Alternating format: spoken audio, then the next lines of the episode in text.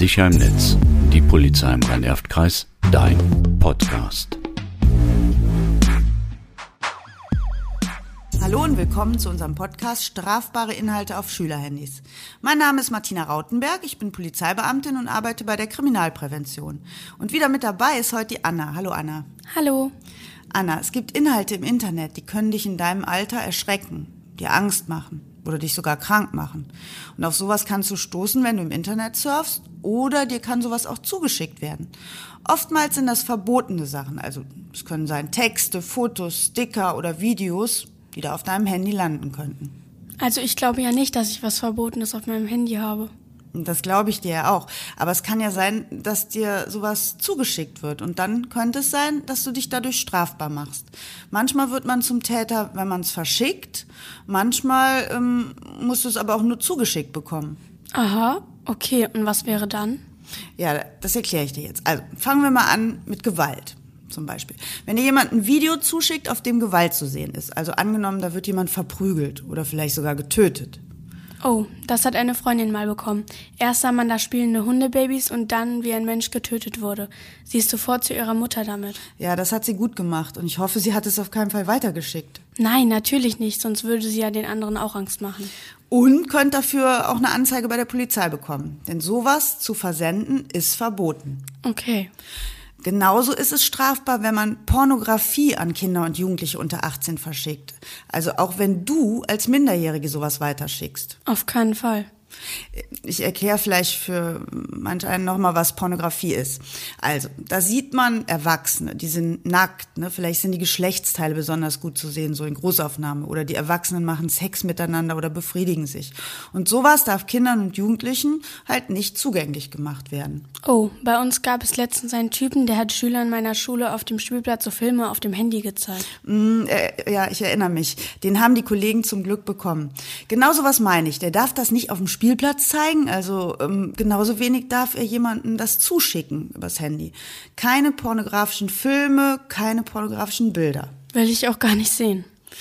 Ähm, ja, solche Pornografie, ne, die gibt's leider auch mit Tieren oder mit Kindern. Oh Gott, wie schrecklich. Ja, und über Kinderpornografie, da hatten wir ja schon mal in einem anderen Podcast gesprochen. Einfach noch mal reinhören.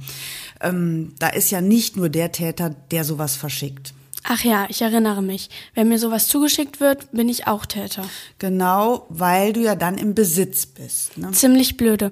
Kann natürlich schnell passieren, wenn ich in irgendeiner WhatsApp-Gruppe bin, in der ich nicht alle Teilnehmer kenne. Richtig, deshalb empfehlen wir, nicht in jede WhatsApp-Gruppe gehen. Sich auch die Freunde im Internet genau aussuchen, ne? keine Unbekannten annehmen. Ähm, so, aber auch ähm, schon durch Beleidigungen, die du über das Handy verschickst, da kannst du dich auch schon strafbar machen. Beleidigungen, also alles, was Menschen sagen oder tun und andere dadurch verletzt sind.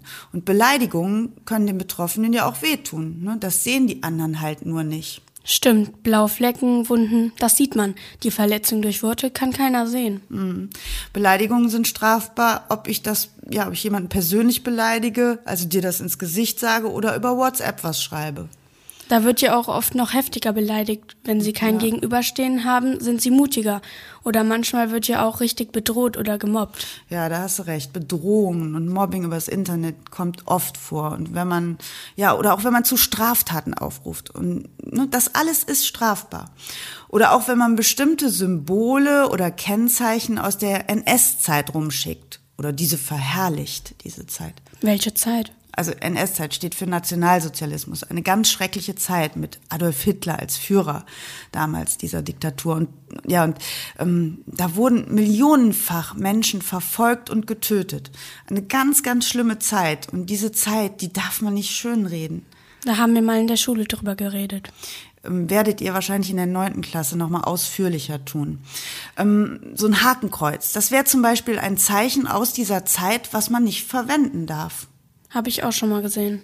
Ja, und das geht gar nicht, ne? Ob das irgendwo auf dem Tisch eingeritzt ist oder als Graffiti oder auch über das Internet. Manchmal schicken Kinder auch so Memes mit Adolf Hitler rum, ne?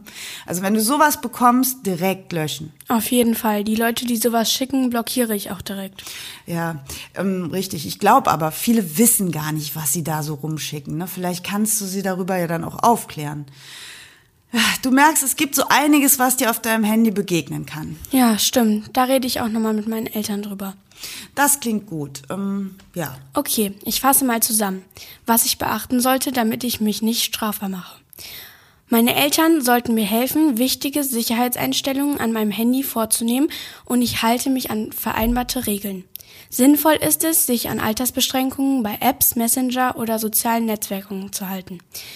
Ich nehme keine Gruppeneinladungen von Unbekannten an. Ich chatte auch nicht mit Fremden. Videos oder Links, die ich zugeschickt bekomme, öffne ich am besten erst gar nicht und sowas schicke ich auch niemals weiter.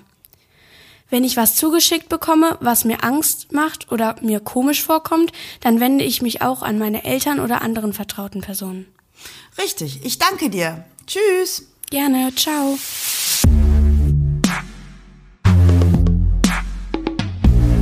Diese Podcasts sind eine erste Orientierung zu den jeweiligen Themen. Sprechen Sie uns bei weiterem Informationsbedarf gerne ein.